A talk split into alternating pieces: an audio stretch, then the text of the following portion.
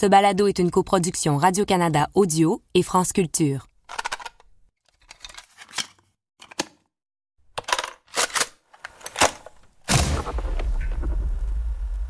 Il volait une banque d'un côté de la rue et alors que la sirène, évidemment, de la banque partait, il traversait la rue et il prenait le temps d'aller commettre un autre vol à main armée. Alors, il est devenu rapidement, évidemment, une figure presque légendaire. André Normando est un criminologue québécois qui a rencontré Mérine en prison au début des années 70. Il m'explique comment, en parallèle à sa lutte médiatisée sur les conditions de détention, Jacques Mérine se perfectionne dans les attaques de banque en compagnie de son complice Jean-Paul Mercier. Mercier est un braqueur aguerri et c'est en sa compagnie que Mérine s'est évadé de prison quelques mois plus tôt. Et les braquages se succèdent à un rythme impressionnant.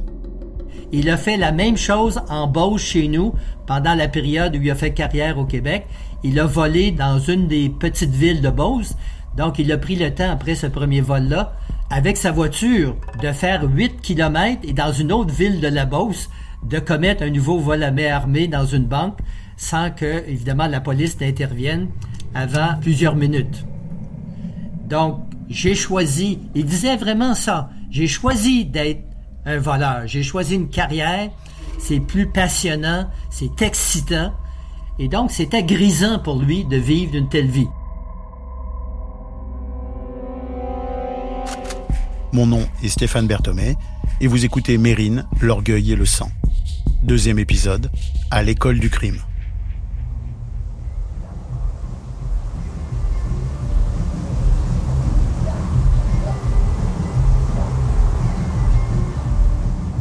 En 1972, Mérine bâtit de front à la fois sa carrière de voleur de banque et la médiatisation de son personnage de grand criminel.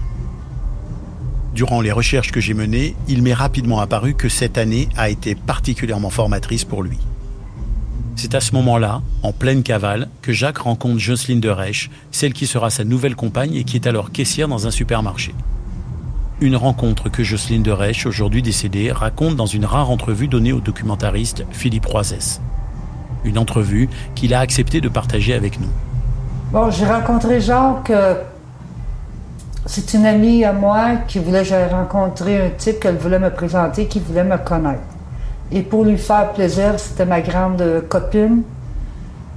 J'y suis allé et ma vie a changé en rencontrant non seulement Jacques Messeret, mais Jean-Paul Mercier.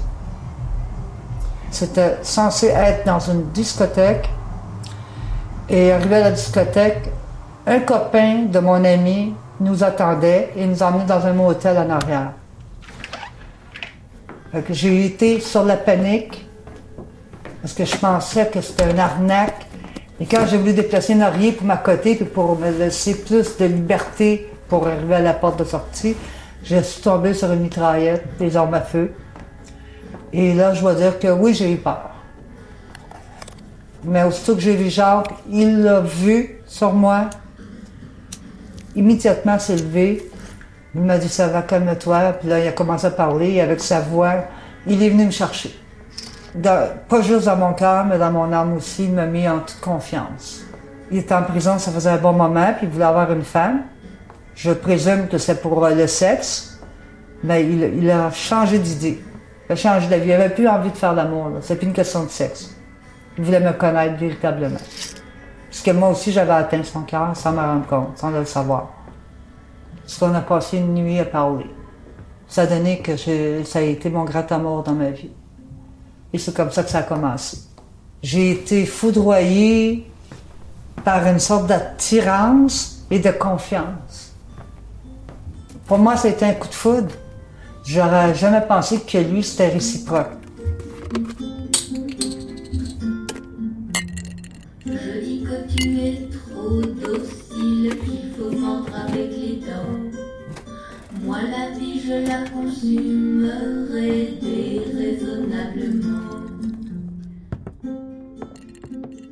Quelques semaines plus tard, Jacques propose à Jocelyne de vivre avec lui.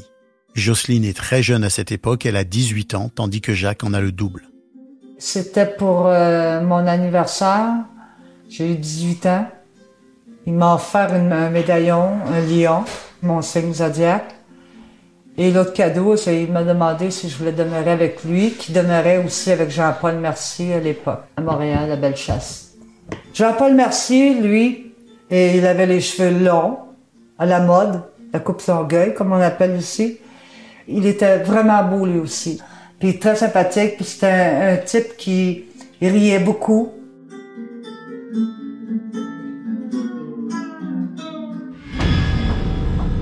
Mérine et Mercier forment une équipe efficace qui enchaîne les vols à main armée. Le couple Mérine de Rèche vit du fruit de ses crimes. Il me disait, bon, OK, on part pour, bon, ça va prendre 7 minutes. Mettons, si la banque n'était pas loin. Dans 7 minutes, je suis de retour. Puis quand il arrivait, c'était l'argent. Des sacs d'argent.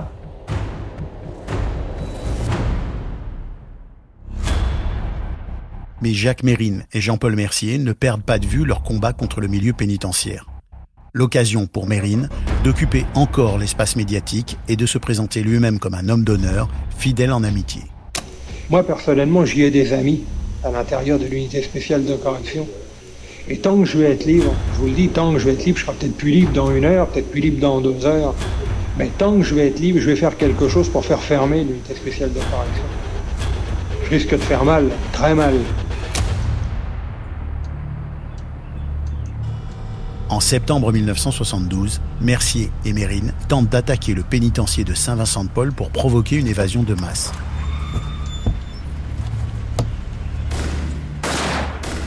Un acte aussi inconscient qu'impossible à mener à bien quand on sait qu'à l'époque, la prison compte plus d'une soixantaine de gardiens. Plusieurs d'entre eux font feu sur la voiture des fugitifs.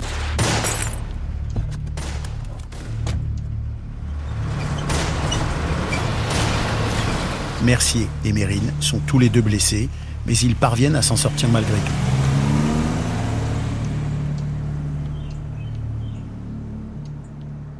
Un geste fou que l'expert en criminologie Jean-Claude Bernheim replace dans le contexte de l'époque.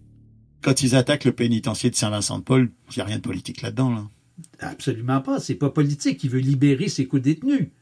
Je suis d'accord. C'est sûr, ça. Mais c'est quand même une action dans le contexte je veux dire, je pense que les autorités le voient comme un révolutionnaire qui, qui essaie de faire exploser la, le système, l'institution. Mais euh, c'est jamais un événement en particulier euh, qui va faire que les choses vont changer radicalement. La preuve en est, c'est que rien n'a changé radicalement depuis. Mais ça, c'est un point très important. Parce qu'on dit, oui, finalement, après toute cette histoire, ils ont fermé Saint-Vincent-de-Paul. Mais ils n'ont pas fermé Saint-Vincent-de-Paul à cause de ça ou dans l'objectif de dire on arrête les sécurités maximum. Non, non, ils ont fermé Saint-Vincent-de-Paul parce que il y a d'autres pénitenciers qui ont été construits et que la gestion de ce pénitencier avec l'architecture du 19e siècle faisait en sorte que les coûts euh, nécessaires pour moderniser éventuellement l'institution auraient été exagérément élevé, il était moins coûteux de construire quelque chose de nouveau ailleurs et en même temps de, de faire une rupture dans l'histoire. On a tenté de changer de nom de, du pénitencier de Saint-Vincent-de-Paul en institution Laval. Mais ça n'a jamais marché, ça n'a jamais pris. C'est un beau terme, ça, l'institution. Oui, c'est très, très beau. C'est noble. Oui, oui. Encore aujourd'hui, on entend souvent dire que c'est Mérine qui a fait fermer l'unité spéciale de correction. Un mythe entretenu par le disque vinyle de Photopolis, dont les rares exemplaires circulent parmi les collectionneurs et dans lequel Mérine évoque sa haine pour les unités pénitentiaires spécialisées. Si la lutte de Mérine contre le système carcéral canadien n'a pas connu le succès espéré, elle aura tout de même fait de lui un personnage public. Sans jamais être révolutionnaire, Mérine est dès lors identifié comme le porteur d'un message de contestation violente contre le système carcéral et plus largement contre la société dans son ensemble. Mais à l'époque, le milieu criminel québécois commence à trouver le bandit français un peu trop voyant et de plus en plus gênant pour les affaires. D'autant plus que Mérine et Mercier commettent à l'automne 72 un geste irréparable. Alors qu'ils s'entraînaient au tir dans les bois, les deux hommes sont contrôlés par deux gardes-chasse. Médéric Côté et Ernest Saint-Pierre sont alors froidement abattus. Les circonstances de ce double meurtre ont fait l'objet de nombreuses versions pour déterminer qui, de Mérine, Mercier ou les deux, avait tiré sur les gardes-chasse. Malheureusement, les deux seuls témoins de ce crime sont morts. Nul doute que ce double meurtre, commis dans un petit village du centre du Québec, incite plus que jamais les policiers à mettre la main sur les deux criminels, désormais devenus des meurtriers. Et il faut compter avec le fait qu'à l'époque déjà, Jacques Mérine se vante d'avoir commis de nombreux meurtres en France. Des déclarations dont nous verrons plus tard qu'elles sont à prendre avec beaucoup de précautions. C'est à ce moment-là qu'entre en scène un Français du nom de Michel Ardouin, qui sera plus tard surnommé Porte-Avions à cause de sa propension à porter sur lui un lourd arsenal. Ardouin est aujourd'hui décédé, mais l'auteur et documentariste Philippe Roisès m'a confié l'entrevue qu'il a réalisée avec ce criminel français qui était, dans les années 70, en contact avec les poids lourds du crime organisé en Amérique du Nord. Quand je monte au Québec pour la première fois, j'ai un rendez-vous avec Asti, qui est le représentant des Cotronies, pour euh, une offre de marché, disons. Et moi, je sortais de la Latino Connection, j'avais tout un réseau au Venezuela, on avait des anciens de la Gestapo, des anciens de Cayenne qui avaient eu des bordels, qui s'étaient installés, qui avaient mouillé la police. Enfin, c'est l'Amérique latine, on ne peut pas comprendre ici comment c'est, mais c'est le Pérou. Ardouin entend parler pour la première fois de ce compatriote qui donne du souci au milieu montréalais. Et c'est une fois l'entretien terminé où moi je ne suis pas compétitif, donc euh, on arrête, on décide d'arrêter où Asti me dit euh, il y a un compatriote à toi en maudit qui arrête pas de nous casser les gosses. Les gosses en québécois, c'est les couilles. J'ai qui c'est Il me dit c'est Mérine, c'est une vedette chez vous. J'ai écoute, moi je connais Joatia, je connais Guérini, mais je connais pas de Mérine. Il en a tué 40 chez vous. Il s'est inventé 40 meurtres en France, qui était un immense gangster européen. Voilà, et Mérine, quand il est arrêté et arrivé en prison, il s'est inventé un passé européen parce que là-bas, il y a une telle violence dans ces pays par rapport à la France. Et comme il faisait pas un pas en arrière, il a réussi à se faire croire. Et il n'était pas peureux, Mérine. Quand il imposait une idée ou, sa volonté, c'était comme ça. Donc il s'est fait la cote là-bas, mais c'était que dalle.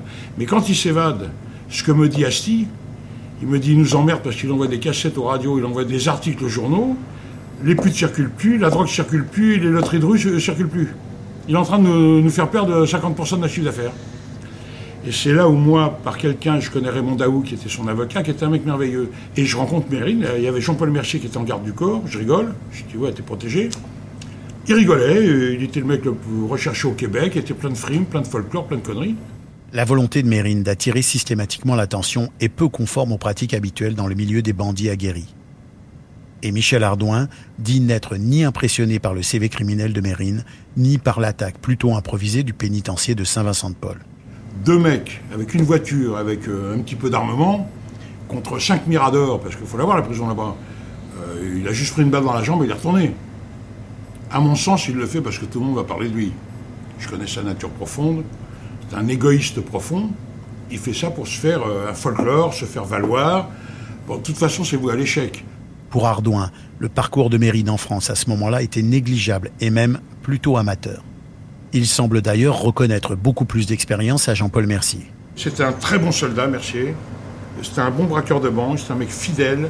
C'était un mec très bien, voilà. Je peux dire que du bien. Le peu que je l'ai eu connu, c'était un mec très bien. Ardouin explique même que monter au braquage, comme on dit, avec quelqu'un comme Mercier, a vraisemblablement été formateur pour Jacques Méry. On dit toujours qu'un mec qui a braqué au Québec peut braquer dans le monde entier. C'est très dur, il faut être très professionnel et très rapide. Il a attaqué quelques banques avec Jean-Paul Mercier et c'est devenu un très bon braqueur. Il était très bon.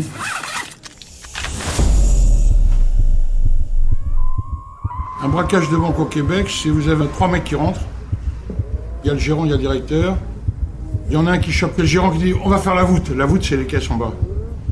Et les petites, donnez les sacs, donnez les sacs. Alors, ils mettent l'argent dans des sacs en papier comme les alcooliques euh, aux États-Unis qui mettent des bouteilles, les sacs bêches.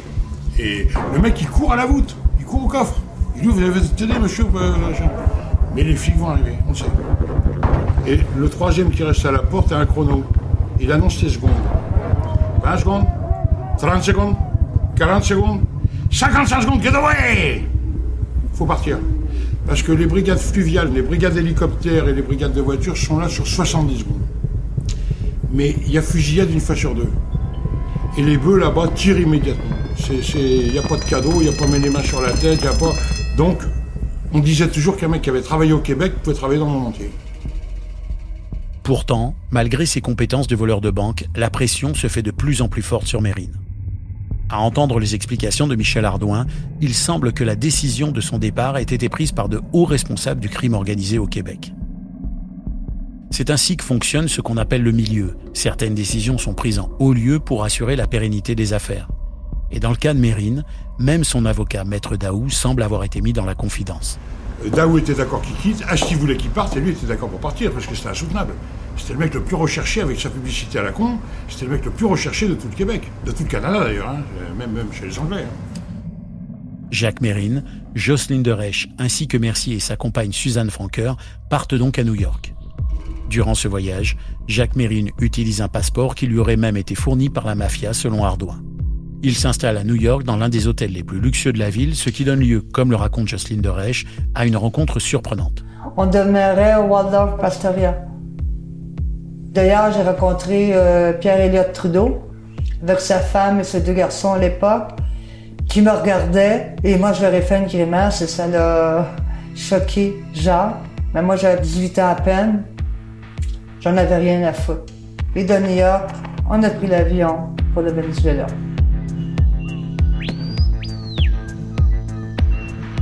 Peu de temps après, la petite bande composée de Mérine, de Reich, Mercier et Suzanne Franqueur s'installe dans une villa à Caracas. Ardouin leur fait alors bénéficier de la protection bienveillante du chef de la police locale. La vie y est douce, mais Jean-Paul Mercier a parfois le blues du pays. J'ai vu Jean-Paul pleurer, verser des larmes. Il chantait avec la guitare au sol mio. Il voulait que ses parents viennent le rejoindre. Puis il cherchait avec Jacques un moyen. Puis Jacques lui avait dit non, c'est impossible tu de mettre ta famille dans le trouble. Et moi, j'ai trouvé ça beau.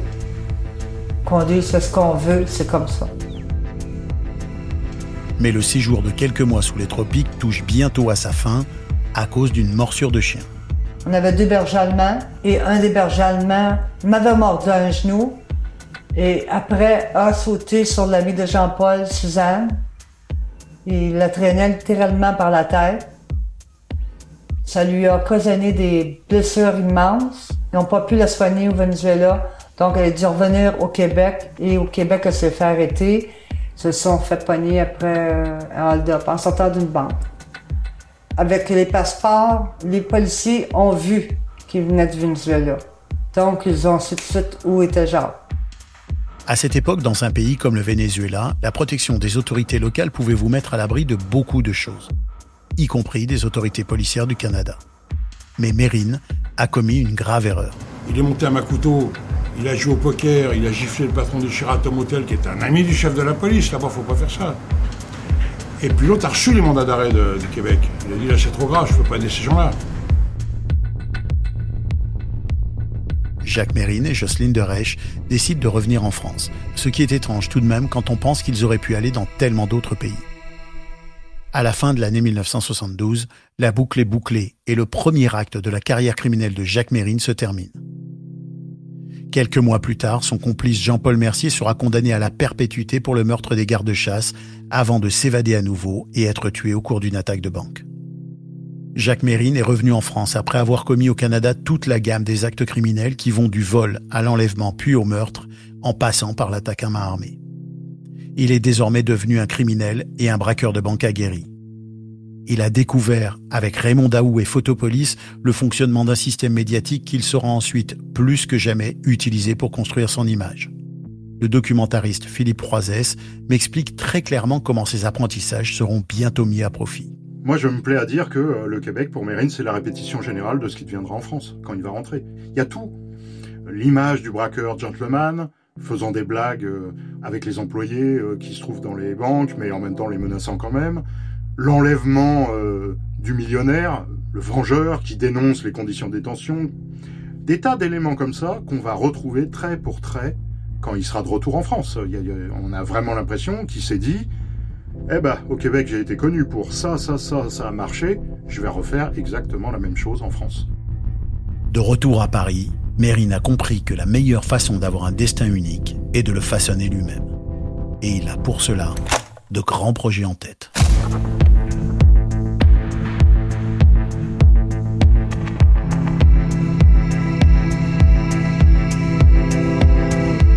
Merci d'avoir écouté le deuxième épisode de Mérine, l'orgueil et le sang.